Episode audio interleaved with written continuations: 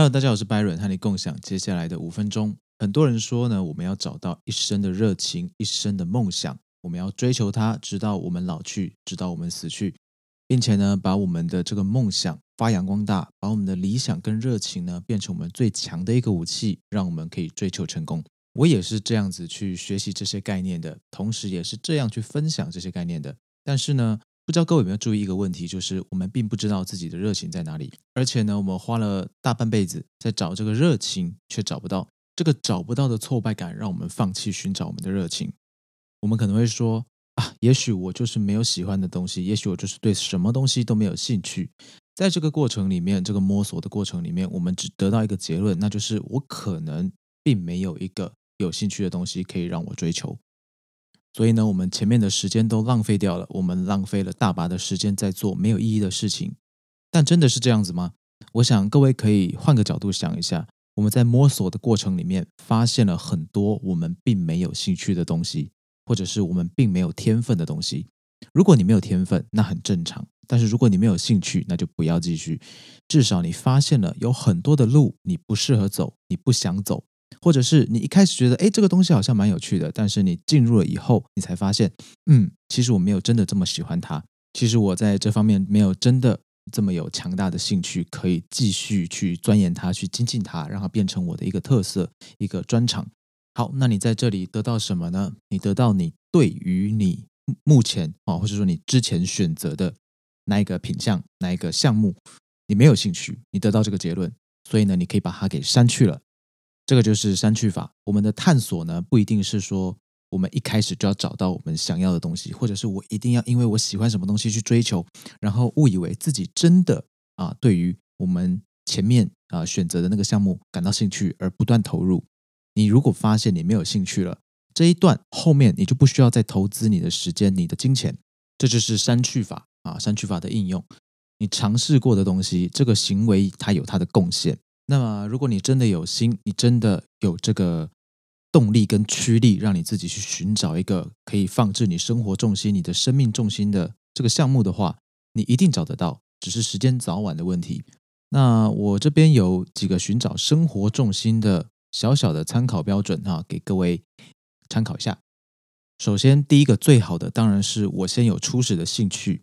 这个兴趣可能是很微小的，它也可能是很强烈的。反正就是你先注意到这个活动了，然后你有兴趣去尝试它，那么你就付诸行动，你直接去尝试。那你会有几种组合的感想啊？有没有兴趣？跟你有没有这方面的天分？有兴趣有天分那是最好，没兴趣没天分那你就放弃。而另外两种呢，就是你可以选择要不要继续的一个模糊地带啊。有兴趣但是没有天分。有天分，可是你没有兴趣，那这时候你就要选择了这个东西能不能够当成你的重心，你就可以去多方的考虑你自己要不要继续花时间在这个这个领域上面。你的兴趣能不能够让你持续到非常非常久远以后都让你不再放弃呢？那你有可能会因为兴趣的持续投入而变成这个领域的专家。而如果你有天分的话呢，你在这里你可能会进步的非常的快速。那在这个快速的中间呢，你得到成就感，你得到呃自我满足。那在这样的情况下，也许反过来就产生了兴趣。好，那我们呢，先注意到这个项目，然后呢，我们继续做了尝试，发现自己是不是真的适合这里，或者是有没有继续下去的原动力。不管是哪一个方面，那都是你继续下去的一个能源，一个能量。做不好是正常的，发现没有兴趣也是正常的。这个是大部分的情况。你可能会发现很多事情，你不止。呃，做起来觉得不有趣，而且呢，你也没有实际上的天分，那很简单，果断放弃就好，不要停止这个搜索的过程，不要停止这个寻找的过程，在这过程里面去了解你自己到底喜欢什么，对什么东西有激情，会注意到什么，那我们自己坚持的热度是多少，能不能够逼自己一把？